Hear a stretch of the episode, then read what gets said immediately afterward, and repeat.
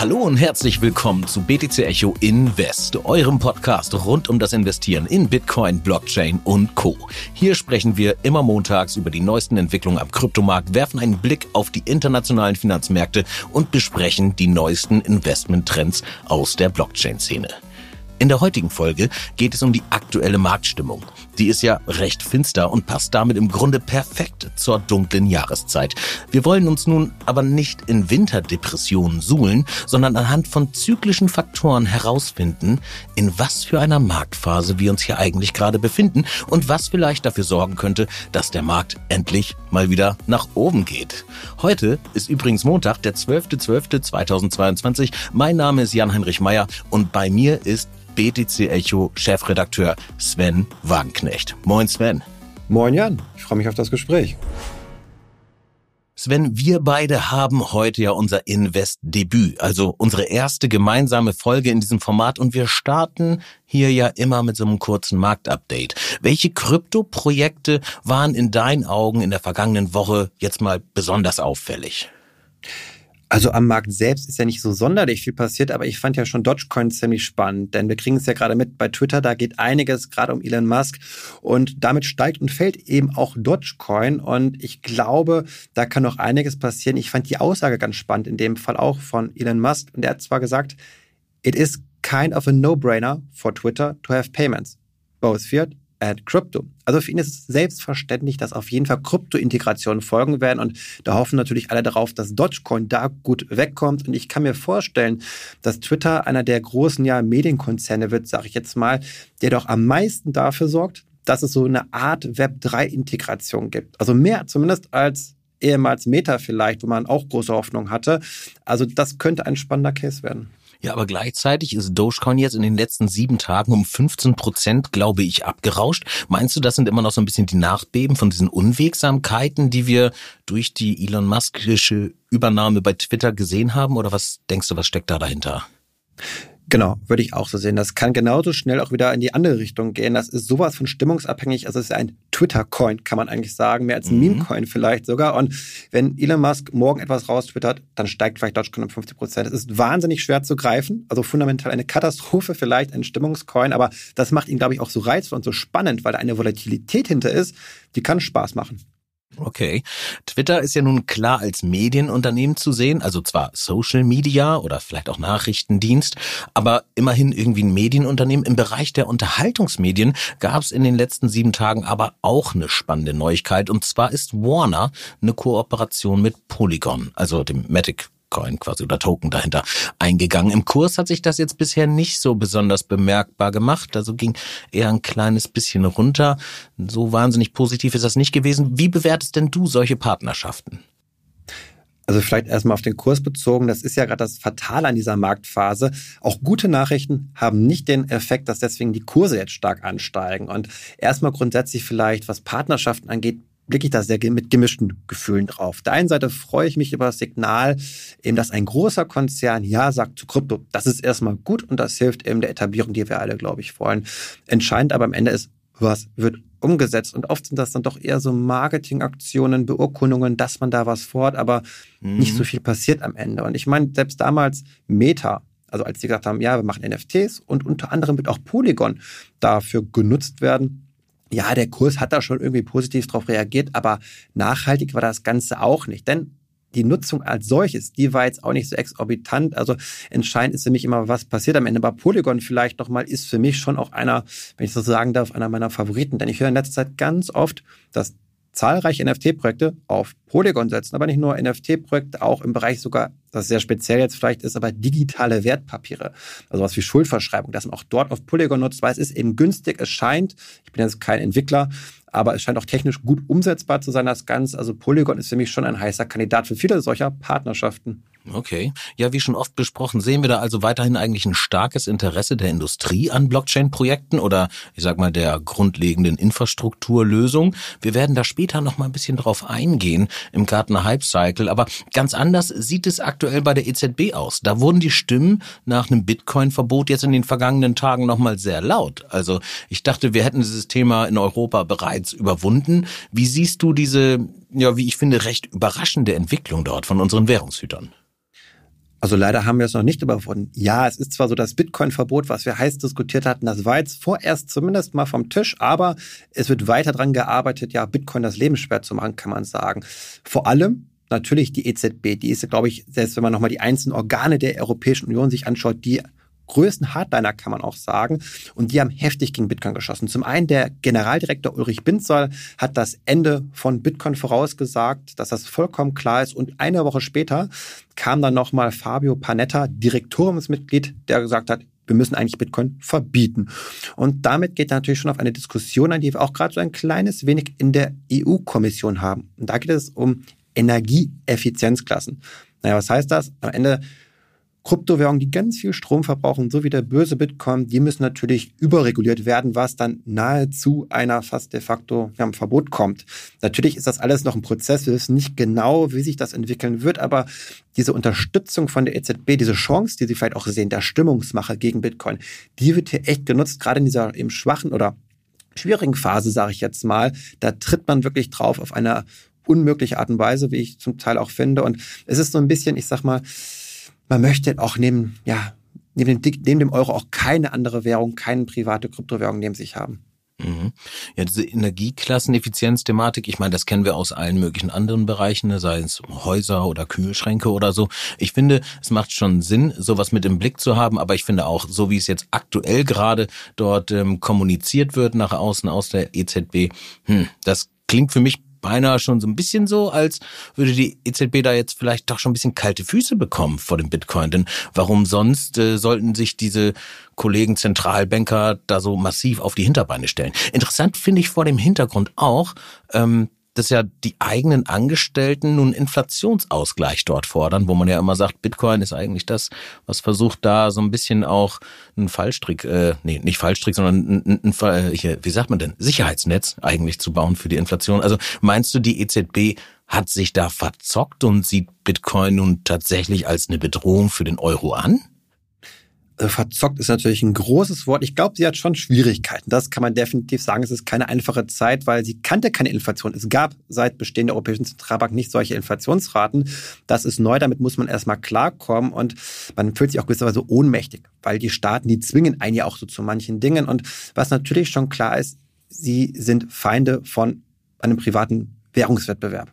Denn es gilt so dieser monetäre Monotheismus. Es darf keine Währung neben mir geben. Und natürlich wissen wir auch, der digitale Euro ist da so ein Projekt, was ja so ein bisschen Krypto-Features hat, sage ich jetzt mal, nicht wirklich mit der Blockchain zu tun hat, aber mhm. ein bisschen in diese Technologiekerbe reinsteckt. Und das ist lustigerweise auch der Ulrich Binzei, der EZB-Generaldirektor, der diesen doch heftigen Meinungsartikel geschrieben hat, einer der Personen, der vor allem am digitalen Euro arbeitet. Das heißt, es kommt von den Leuten, die eben wollen, dass man eher auf den ja, CBDC, Central Bank Digital Currency setzt. Und da ist sowohl Bitcoin eine Bedrohung als aber auch Stablecoins. Das muss jetzt eben nicht nur Bitcoin sein. Und da ist es dann teilweise schon heftig, was wir an Kritik sehen. Und das macht mir durchaus auch Sorge, muss ich ganz ehrlich sagen, denn ähm, das Thema Regulierung ist eben noch nicht vorbei. Ja wo du es gerade angesprochen hast mit der äh, mit den CBDCs, natürlich haben die Zentralbanker und eben auch die EZB sich natürlich auch massiv damals ausgesprochen gegen das Stablecoin-Projekt von Facebook. Beziehungsweise Ich glaube, damals war es noch Facebook, jetzt ja eben der Meta-Konzern. Aber ähm, gut, Sven, du hast dich recht intensiv ja mit diesem ganzen Thema Geld auseinandergesetzt, fällt mir jetzt gerade ein. Ähm, du, wir haben ein Buch jetzt von dir. Also du hast ein Buch geschrieben, das ist veröffentlicht, äh, zehn Jahre ähm, oder nee, unser Geld in zehn Jahren? Die nächsten, sag, sag Geld, die nächsten zehn Jahre. Ja, bitte entschuldige. Und dann nimmst du auf jeden Fall nochmal ganz gut auseinander, glaube ich, wie Geld sich eigentlich entwickeln wird oder sich entwickeln könnte, so vor dem Hintergrund des Internets der Werte, richtig? Ja, genau. Es geht vor allem um die ganzen Interessen, die da sind. Also es geht um natürlich die Notenbanken, es geht um die Staaten, es geht aber natürlich auch um die Kryptoprojekte und das ist alles natürlich auch ein politischer Konflikt, ein realpolitischer zwischen China und USA, weil da ist mir die Frage, wer kontrolliert jetzt die Finanzinfrastruktur? Also zum Beispiel SWIFT mhm. haben wir ja gesehen oder Visa, unsere Kreditkarten, Payments und so weiter und so fort. Das ist ganz, ganz spannend für mich zumindest, diesen, diese Entwicklung zu sehen, wie Technologie jetzt auf einmal ähm, ja da neue Blickwinkel ermöglicht überhaupt mhm. und einfach einen, einen Konflikt auch im Zweifel hervorruft zwischen Akteuren, die ihre Macht behalten wollen. Mhm ganz kurz, es geht natürlich um viel, viel mehr auch, aber digitales Zentralbankgeld spielt natürlich eine große Rolle da auf jeden Fall. Ja. Okay, ja cool. Also für alle, die das eventuell interessiert und die da sich so tiefer reinlesen wollen, schaut einfach mal bei uns auf der Seite vorbei. Ansonsten ist das Buch, glaube ich, ne, auch bei Hugendubel, Amazon, alles, was man sich so vorstellen kann, äh, verfügbar. Einfach mal Sven Wagenknecht dort suchen. Aber das äh, war eigentlich gar nicht geplant, dass wir das mit aufnehmen, aber ich fand gerade, es hat ganz gut gepasst. Also, also vielen Dank für deine Einschätzung, Sven. Ähm, ich fand hier ein anderes Marktupdate, als wir es sonst machen, aber ich fand, es war trotzdem auch ein ganz guter Überblick. Weitere Themen gibt es natürlich bei uns auf der Website, in unserer BTC Echo App oder auch in unserem Magazin. Beim letzteren übrigens gerade die Möglichkeit, einen Geschenkgutschein dafür zu besorgen. Also solltet ihr noch nichts zu Weihnachten haben, könnte das genau das Richtige für euch sein oder vielleicht eben auch das Buch von Sven. Gut, schaut einfach mal auf der Seite vorbei, da findet ihr eigentlich alles dazu. Soweit jetzt aber zum Marktupdate. Achtung, dieser Podcast stellt keine Anlageberatung dar. Alle Aussagen dienen lediglich der Information und spiegeln die persönlichen Meinungen unserer Redakteurinnen und Redakteure wider.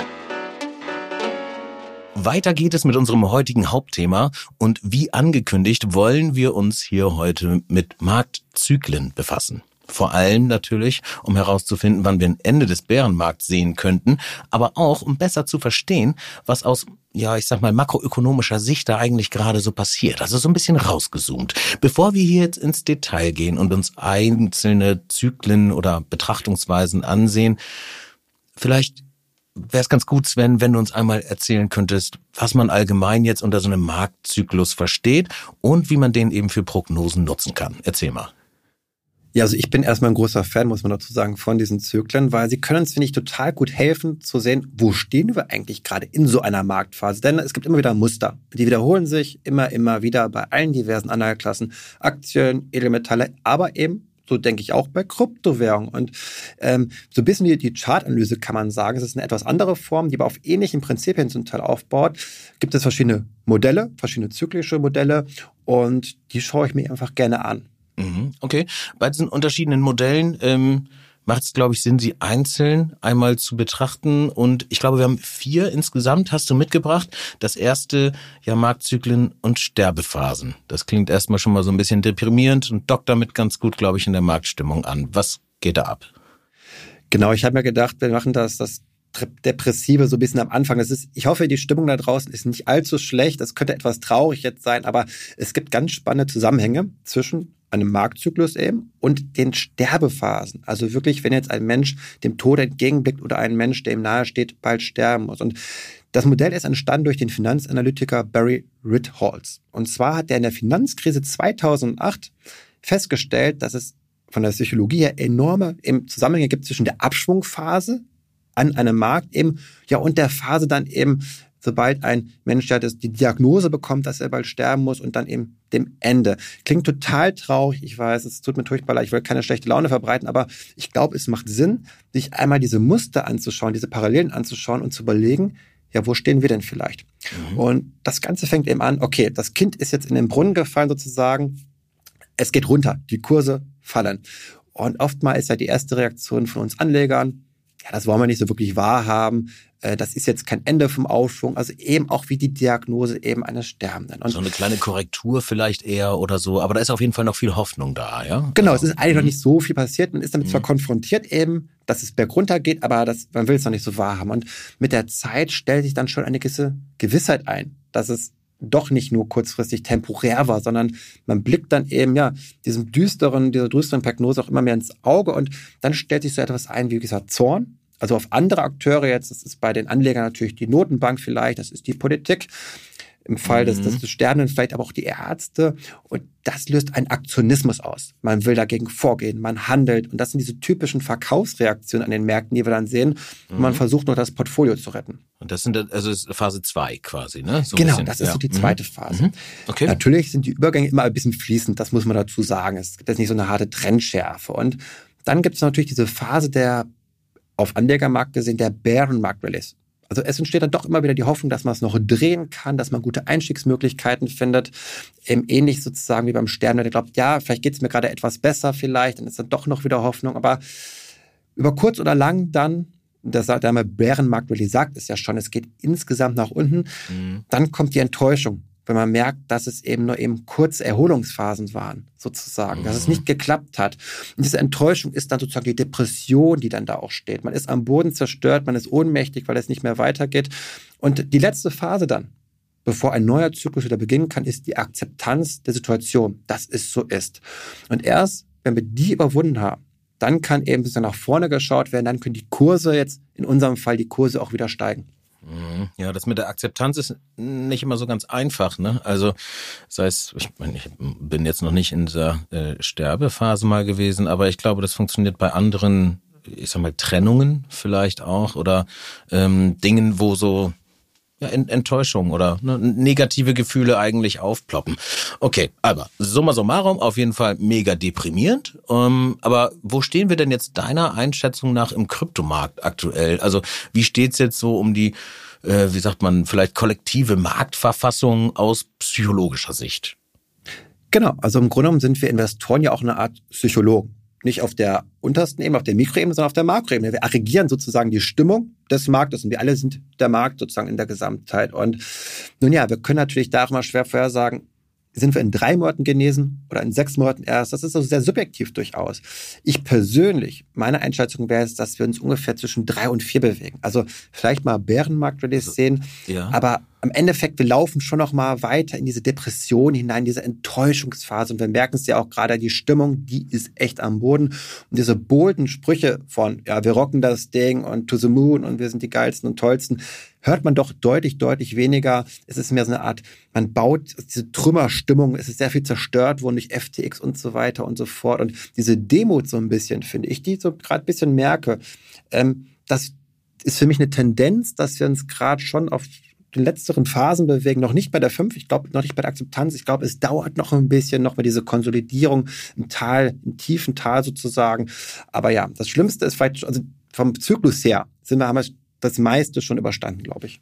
Okay, aber irgendwie ja halt noch nicht am Ende dieses Zykluses angekommen. Also irgendwie gerade so ein bisschen am emotionalen Tiefpunkt, aber das heißt jetzt nicht, dass der Markt da auch schon am Tiefpunkt ist. Ich bin da ehrlich gesagt allerdings schon seit einiger Zeit angekommen, aber ähm, ja, vielleicht, vielleicht geht das nicht allen so oder den meisten auch doch, ist wahrscheinlich immer eine ganz subjektive Geschichte. Halten wir aber mal fest, wir sind hier wahrscheinlich noch nicht am Ende und die Stimmung wird vorerst so ein bisschen mies bleiben, ne? bevor dann dieser Release eintritt, ähm, dass die Akzeptanz da ist und es dann eventuell wieder hochgehen kann. Da hilft dann vielleicht einfach ein kleiner Urlaub in der Sonne, vielleicht Ende Februar, sowas in der Richtung. Aber gut, ähm, was hast du uns noch mitgebracht, Sven? Äh, Gibt es vielleicht noch irgendwie eine, also von der Grundstimmung her auch positiv objektivere Betrachtung?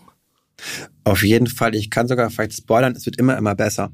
Also das okay. Schlimmste haben wir überstanden. Und das ist eher etwas trockener vielleicht auch so ein bisschen. Also nicht trocken, ich finde es trotzdem sehr, sehr spannend. Und zwar geht es um den Mechanismus zwischen den Spotkursen, den Kursen, die wir an den Börsen sehen. Also jetzt in dem Moment, wenn wir schauen, was kostet ein Bitcoin oder ein Ether und den Kursen, ja, das ist die große Frage, die fundamental gerechtfertigt sind. Also der wirkliche wahre Wert, den keiner so genau kennt natürlich. Jeder mhm. versucht ihn herauszufinden. Und da gibt es so einen Mechanismus, den will ich einmal ganz kurz erklären. Und zwar im oder fangen wir bei Verbrauchsgütern an, besser gesagt. Da ist es so, wenn ein Preis steigt, zum Beispiel von Autos, von Brot oder Spülmaschinen, dann sinkt die Nachfrage und dadurch geht der Preis wieder runter. Das ist bei Verbrauchsgütern der Fall. Bei Investmentgütern oder Vermögenswerten wie Aktien, Gold oder Kryptowährungen ist es andersrum.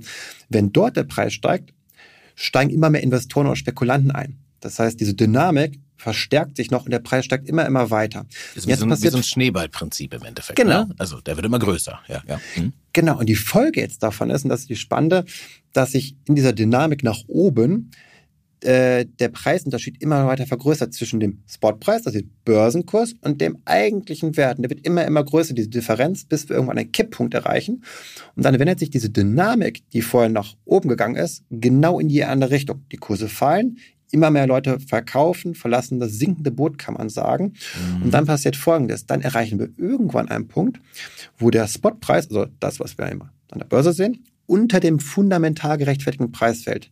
Die spannende Frage ist natürlich jetzt immer, wo stehen wir gerade? Sind wir da drüber, ja, genau. genau auf der Mitte oder da drunter? Das kann keiner so genau sagen. Ich, ich wollte gerade meinen, also das, das klingt schön und gut, ne? aber mal ganz ehrlich, wer kann denn da mit Sicherheit eine anständige Aussage treffen? Also über die fundamentalen Werte, jetzt mal weg von Spülmaschinen quasi auf die Blockchain-Szene bezogen? Weil, also ich würde jetzt sagen, jeder oder jede, der oder die da jetzt irgendwie sagt, dass äh, die Glaskugel eine äh, richtige Information ausspuckt, ähm, da würde ich erstmal sagen, es ist ein Scharlatan, oder?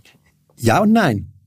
Also du hast vollkommen recht. Ich glaube, es ist super schwierig, bei Kryptowährungen einen fundamentalen Wert auszumachen im Vergleich zu einem DAX-Konzern wie BMW, der seit Jahrzehnten Autos herstellt, wo eine Bilanz ist, wo ein Gewinn da ist und so weiter und so fort. Das ist deutlich klarer.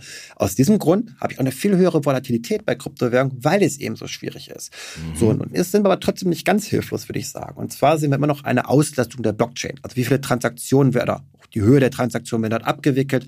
Was sind so die Netzwerkgebühren? Denn was wir ja schon sehen, wenn es einen Use Case gibt und einfach, einfaches Beispiel kennt jeder noch, die ICOs damals 2017. Die Nachfrage nach Ethereum, nach ISA war gigantisch, weil jeder wollte bei den ICOs mitmachen. So, und das war eine Nachfrage, eine fundamental gerechtfertigte Nachfrage, auch wenn es natürlich um Spekulation ging dabei. Und das Spannende ist jetzt, natürlich die Profis, die sich auskennen, die können natürlich schon erahnen, dass sie sehen, okay, da entstehen weitere Use Cases und diese Use Cases zum Beispiel das Minden von NFTs. Und wenn mhm. jetzt wir sehen, okay, da kommt was im Blockchain-Gaming-Bereich. Und ja, dieses Digital Fashion ist auch spannend und das Metaverse vielleicht auch. Und da schlummert etwas und da brodelt etwas. Und dann wird diese Auslastung immer weiter steigen. Und gerade sind ja die Transaktionen, die Interaktion ganz weit unten. Das heißt, wir haben schon ganz niedriges Level gerade.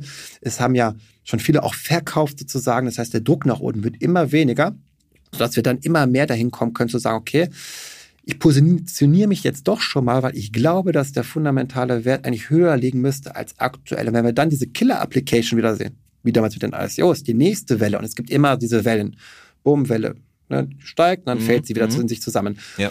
Dann kann das eben schon ein, ein Anzeichen für uns sein, wenn wir eben auf die On-Chain-Daten auch schauen, dass wir doch, ähm, auch gerade was die Netzwerkgebühren angeht, das ist ja auch die Wertschöpfung so ein bisschen. Also ich meine, BMW stellt Autos her und die ist ja im Blockchain sozusagen was, was erwirtschaftet die. Das sind ja auch wiederum die ganzen Gebühren im Netzwerk. Mhm.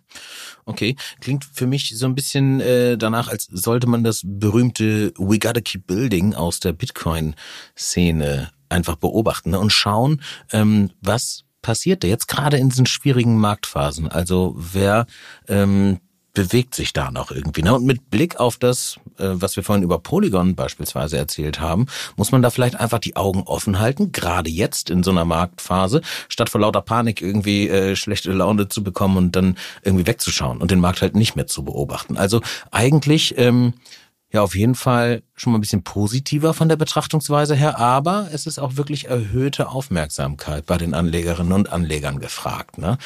Ähm, gut, ich glaube, das ist aber auch soweit verständlich, ähm, ist, ist, denke ich, klar. Was ist das nächste? Äh, das noch ein Modell, richtig? Ja, genau. Ich habe noch was mitgebracht. Ein weiteres. Und das kommt, das kenne vielleicht der eine oder andere, der schon mal Statistik hat oder eine Statistikvorlesung beigesessen ist, und zwar die Regression zur Mitte. Warum finde ich das so schön, dieses Maß? Weil es ist so allgemeingültig für ganz viele Dinge, die wir alle kennen. Also für verschiedene Lebenslagen und sogar in der Natur finden wir dieses Maß wieder was sagt, das ist im Grunde genommen ganz trivial. Es gibt immer Hochpunkte und Tiefpunkte oder auch Extrempunkte, kann man sagen. Aber im Schnitt, langfristig gesehen, nähert sich alles wieder der Mittelwert an, der Mitte. Das können wir bei Goldkursen zum Beispiel sagen. Also auf 100 Jahre gesehen gibt es immer diese Goldspitzen einer Überbewertung oder einer Unterbewertung. Aber auch bei Temperaturen. Also bei unserem Klima. Wir haben kalte Phasen, wir haben heiße Phasen. Und wenn man jetzt voraussetzt, dass Bitcoin nicht stirbt, wie es so manche EZB-Leute natürlich voraussagen, dann mhm. gilt das Modell nicht. Aber angenommen, Bitcoin hat Bestand. Nun ja, dann ist die Wahrscheinlichkeit auch, dass es wieder zurück zur Mitte findet. Und wir sind ja gerade schon ziemlich weit unten.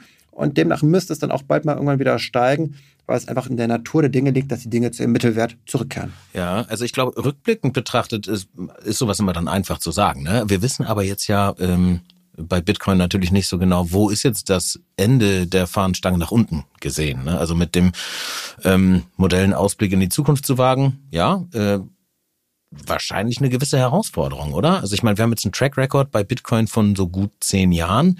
Reicht das aus? Das ist die große Frage. Es ist ganz schwierig, da gebe ich dir vollkommen recht. Nach, es ist ein Modell, was auf sehr, sehr, sehr lange Zeit angelegt ist. Und ich glaube, wir sind in einer so dynamischen Anfangsphase, der gerade immer noch beim Bitcoin, wo es so schnell hoch und runter geht, dass es uns schwerfällt, da mal über längere Zeit mal so eine Art Track Record zu machen, einen wirklich mal einen mhm. stabilen Mittelwert zu bilden. Aber das ist, glaube ich, auch fair. Warum meine ich das? Weil natürlich diese ex externen Faktoren ähm, langfristig schon höhere Mittelwerte zur Folge haben. Das heißt, insgesamt steigen alles. Also die Höchstkurse steigen und die Tiefskurse auch mit. Und vielleicht ein kleiner Vergleich. Man würde sagen, bei Temperaturen dürfte das ja nicht der Fall sein, da ist halt immer heiß und kalt. Aber selbst da haben wir den Effekt durch den Klimawandel, dass also auch hier die Durchschnittstemperaturen insgesamt steigen. Das heißt, mhm. in den nächsten 100 Jahren wird der Mittelwert höher sein als in den letzten 100 Jahren. Und so ein bisschen ist es bei Bitcoin nur halt viel, viel extremer. Okay, also höhere Hochs und äh, höhere Tiefs. Einverstanden. Das kenne ich von der Chartanalyse auch. Ähm, vor allem, weil das wenigstens auch mal ein bisschen positiv ist vielleicht als Modell. Auch da gibt's natürlich wieder Kipppunkte und Trendwenden und so weiter. Aber ähm, lassen wir das einfach mal so stehen und äh, sind da guter Dinge. Ich glaube, ich bin da grundlegend auch bei dir. Eine wirklich weit verbreitete Betrachtungsweise hast du uns noch mitgebracht, nämlich, und ich glaube, den hat wahrscheinlich da draußen auch schon mal jemand anderes gehört, den Gartner Hype Cycle. Der wird ja häufig auch als planerisches Tool im Marketing oder in der Betriebswirtschaft äh, verwendet. Wie findet denn der jetzt mit Blick auf Kryptoanwendungen? Genau, also ich, ich finde das auch ganz toll, diesen Hype-Cycle, muss ich sagen, weil man kann ihn auf jede Technologie anwenden, von 3D-Druck, Internet und Flugtaxen hin zu Krypto eben auch als eine Innovation. Und da haben wir immer diese Anfangsphase, also eine Innovation wird getriggert, sie entsteht noch in der Nische und dann entsteht ein Hype, eine Plateaubildung sozusagen, wo die Erwartungen ganz, ganz hoch sind und die werden in aller Regel immer enttäuscht. Und dann geht es erstmal bergab, also in das Tal der Tränen wäre jetzt übertrieben, also Desillusionen sozusagen. Wenn man vielleicht, merkt, komm, vielleicht, äh, sorry, ganz kurz eingeworfen, ähm, wenn ihr diesen Gartner Hype Cycle nicht kennt, googelt den einfach mal ganz kurz. Also ihr werdet den sehen, einfach, dass euch diese Kurve bewusst ist. Da ist am Anfang also ein ganz hoher Ausschlag nach oben, wie so eine umgedrehte Parabel eigentlich.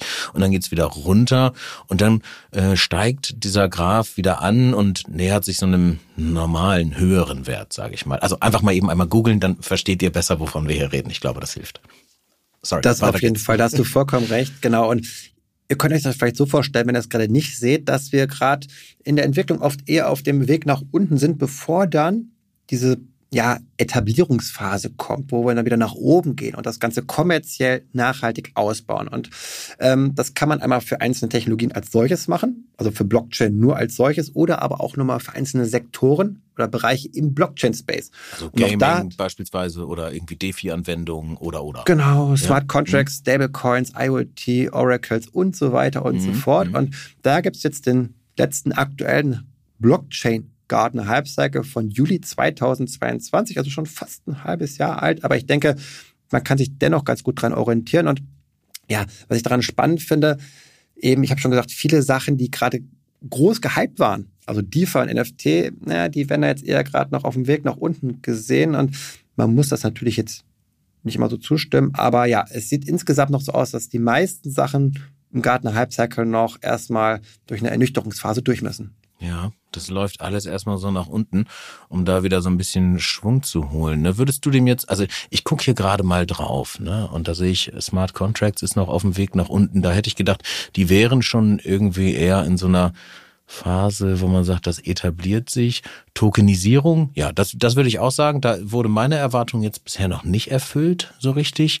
Blockchain und IoT, ja, das, das geht alles irgendwie so runter. Was ist denn hier gerade auf dem aufsteigenden Ast? Muss ich mal gucken einmal. Zero Knowledge Proofs. Ich hätte nicht gedacht, dass das überhaupt als, als Hype irgendwie mit auftaucht. Aber okay.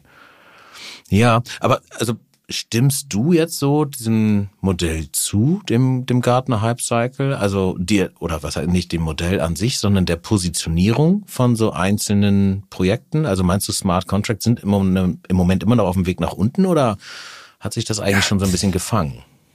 Ich glaube, das ist schon sehr schwammig nach wie vor vieles, weil es sind immer noch Menschen, die jetzt subjektiv empfinden, okay, ich pack das jetzt mal an die oder die Stelle. Das kann ich quantitativ immer nur bedingt alles, sage ich jetzt mal, analysieren. Und mhm. ähm, wo ich zum Beispiel mitgehe, ist, dass Blockchain-Wallets, die sind wir schon ganz, ganz weit, also die sind wir schon in einer Etablierungsphase. Und ich glaube, da stimmen wir alle zu. Wir ja, kennen ja die Hardware. Zehn Jahre oder was, ne? Zehn Jahre alt, mhm. irgendwie, das ist irgendwie, das ist relativ gefestigt, das Ganze. Ja, so. Ja, ja. Wenig Hype inzwischen auch darum. So. Und wo ich zum Beispiel nicht ganz mitgehe, ist, dass man dort DeFi weiter sieht im Prozess als NFTs.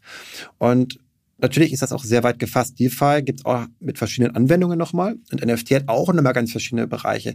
Ich persönlich würde aber NFT mindestens auf der gleichen Stelle sehen, wenn nicht gar noch weiter als DeFi, weil, und das ist meine Begründung so ein bisschen, die kann auch ganz stark abweichen von Gartner, dass ich bei DeFi noch regulatorisch große Gegenwehr sehe gerade.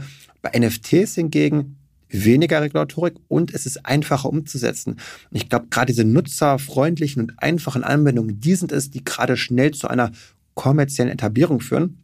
Und die Firma so ein bisschen noch im DeFi-Bereich, da mhm. würde ich mhm. NFT weiter vorne sehen, aber da kann man sich auch herzlich drüber streiten. Mhm.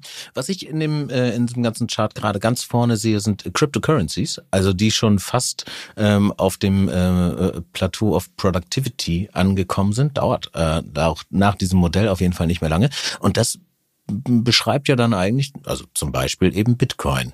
Das heißt, der Bitcoin kommt hier jetzt eigentlich schon mal ganz gut weg und äh, sieht so aus, als wäre der größte Hype jetzt irgendwie rum. Ähm, ich glaube, was den Preis angeht, würde ich dem jetzt nicht zustimmen, oder? Was meinst du? Hm, nein. Der Hype ist da noch nicht rum. Ich glaube, also man muss das mit Vorsicht genießen. Ich bin ja, deutlich optimistischer, ja. glaube ich, auch, als es Gartner hier sieht. Und ähm, wir, die können das auch nicht voraussehen. Wann kommt die nächste Killer-Application vielleicht? Und das kann mhm. in drei Monaten der Fall sein. Äh, und dann ist vieles wieder hinfällig, was wir dort sehen. Mhm. Okay. Und Regulierung nimmt natürlich hier auch immer irgendwie einen Einfluss, ne? Also ist einer der größten Risikofaktoren sicherlich auch. Ja. Es kann natürlich eine Chance sein, wenn wir jetzt diese Sicherheit bekommen, ja, dann fließt wieder mehr Geld rein und so weiter und so fort. Mhm. Aber aktuell muss ich sagen, sehe ich, wir hatten gerade darüber gesprochen, ja, ja, gerade was bei der EU abgeht, da sehe ich die Risiken eher größer als kleiner. Mhm. Okay. Sven, vielen lieben Dank auf jeden Fall für diese Einordnung und äh, diese verschiedenen Zyklen. Liebe Leute da draußen, ähm, guckt euch das echt mal an. Also das ist super interessant. Einfach mal auch da vielleicht googeln. Äh, wir können es euch auch verlinken, aber ich habe mittlerweile fast das Gefühl, dass googeln schneller geht, als irgendwo einen Link zu suchen. Also einfach mal suchen das Ding und äh, schaut euch das Modell an. Ich finde es super interessant. Und ich würde sagen, damit sind wir dann auch schon mehr oder weniger am Ende der heutigen Folge angelangt. Und wie immer wollen wir an dieser Stelle aber nochmal einen Blick in die Zukunft richten. Sven, was steht denn in dieser Woche so an? Also gibt es irgendwelche Ereignisse, die Anlegerinnen und Anleger im Blick haben sollten, jetzt quasi im kleinen Zyklus nur auf sieben Tage? Oh ja, also mehr als genug, würde ich sagen. Gerade von der Makroseite kommen alle großen Daten diese Woche und zwar am Dienstag die US-Inflationsdaten für den November. Mhm. Ähm, dann haben wir den Zinsentscheid der amerikanischen Notenbank am Mittwoch und zu guter Letzt am Donnerstag EZB, Europäische Zentralbank und die Bank of England folgen dann ebenfalls ihren Zinsentscheidungen. Also das heißt, da ist echt eine ganze Menge an möglichen Kursimpulsen drin. Also wir sehen vielleicht gerade noch die Ruhe vor dem Sturm so ein bisschen, aber ich glaube, man kann auch da eher entspannt sein. Wieso? Weil Jerome Paul hat ja letztens erst gesagt in der Pressekonferenz auch, dass die Zinsen jetzt erstmal auf einem höheren Niveau für längere Zeit bleiben werden, aber dafür nicht mehr so stark angestiegen, nicht mehr so stark ansteigen sollen. Das heißt, wir mhm. verbleiben irgendwie auf dem Niveau. Wir sehen noch kleine Erhöhungen vielleicht, aber diese große sieben, acht Prozent vielleicht, wo ja manche mit gerechnet haben, Leitzinsen, die werden wir jetzt nicht mehr sehen. Das hat eigentlich Jerome Paul, finde ich, ziemlich klar gesagt, sondern eher, wir lassen es jetzt hoch, für längere Zeit, aber diese Extremreaktion, die wird es nicht geben. Ich glaube, damit rechnet der Markt auch. Ich glaube auch nicht, dass die anderen Notenbanken da ausscheren werden aus diesem aus dieser Policy, nenne ich es jetzt mal, von der amerikanischen Notenbank. Also ich glaube nicht, dass wir Überraschungen erleben werden diese Woche. Mhm. Okay.